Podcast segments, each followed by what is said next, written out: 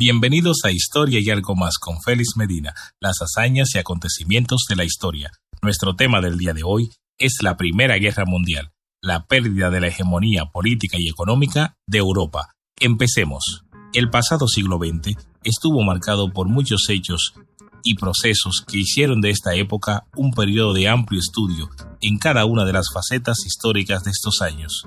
Sin embargo, el hecho de que durante este mismo siglo se dieran los dos primeros conflictos bélicos mundiales lo hacen ya un siglo trascendental para la historia de la humanidad. El capitalismo de la libre concurrencia durante el siglo XX dio paso al monopolio comercial y este abrió el camino al surgimiento del imperialismo. Este a su vez al respaldo del mundo y de su economía.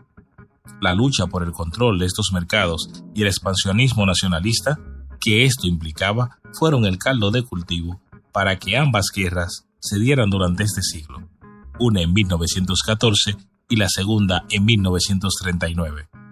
Dos nuevas potencias surgían en Europa, Alemania e Italia. Fuera de Europa, Estados Unidos y Japón se hacían su espacio.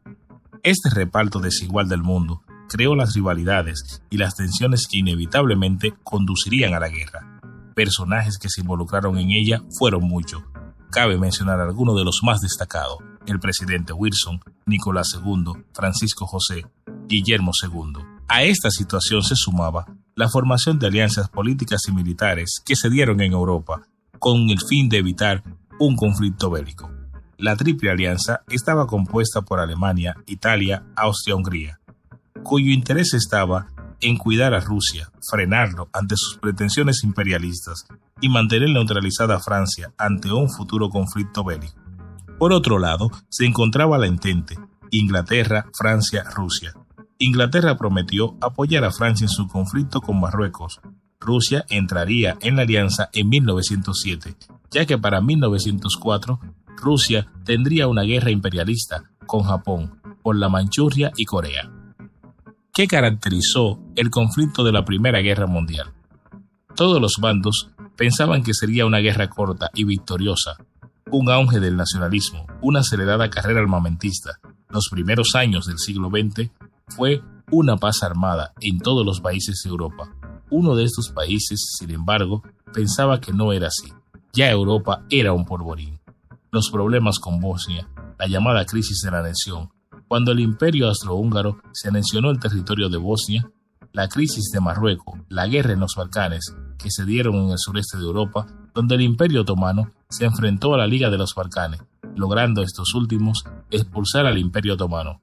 Pero los conflictos internos entre ellos por los territorios y el reparto no le permitieron mantener el control de la región. Esto al final fue solucionado por el Tratado de Bucarest en 1913.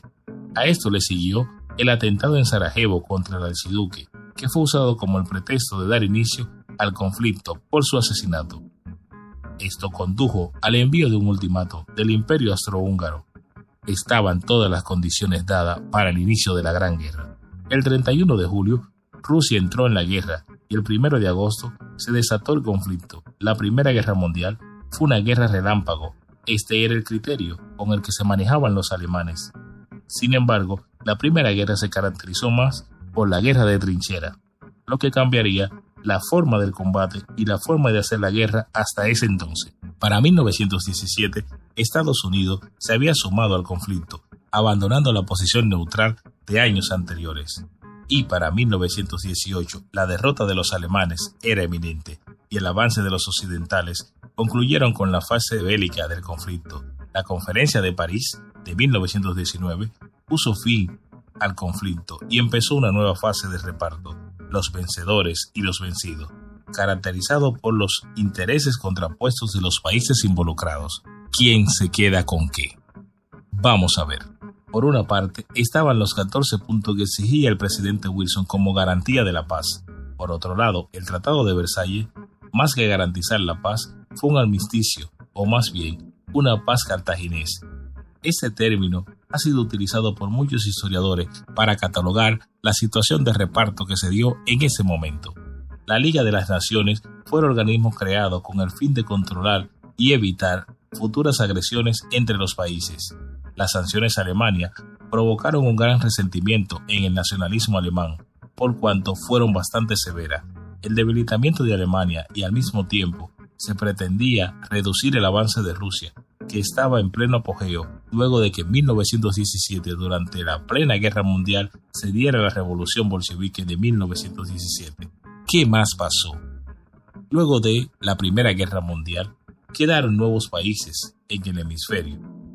La desintegración del Imperio Austrohúngaro dio el surgimiento a nuevos países, como fueron Austria, Hungría, Checoslovaquia, Finlandia, Estonia, Lituania. Al final de este conflicto, no fue más que una guerra imperialista entre las naciones europeas que se disputaban el poder y el control de los territorios y que buscaban expandir su poderío militar y territorial encima de los demás países. Esta búsqueda desenfrenada de expansión y de control imperialista no llevó más que a la pérdida de esos mismos territorios dentro y fuera de Europa. La búsqueda de recursos de poder era desenfrenada. Se perdieron muchas vidas, pero fundamentalmente esto acabó con la hegemonía de Europa en los asuntos mundiales, dándole paso a un nuevo protagonista en el escenario político y económico. ¿De quién estamos hablando? De los Estados Unidos de América.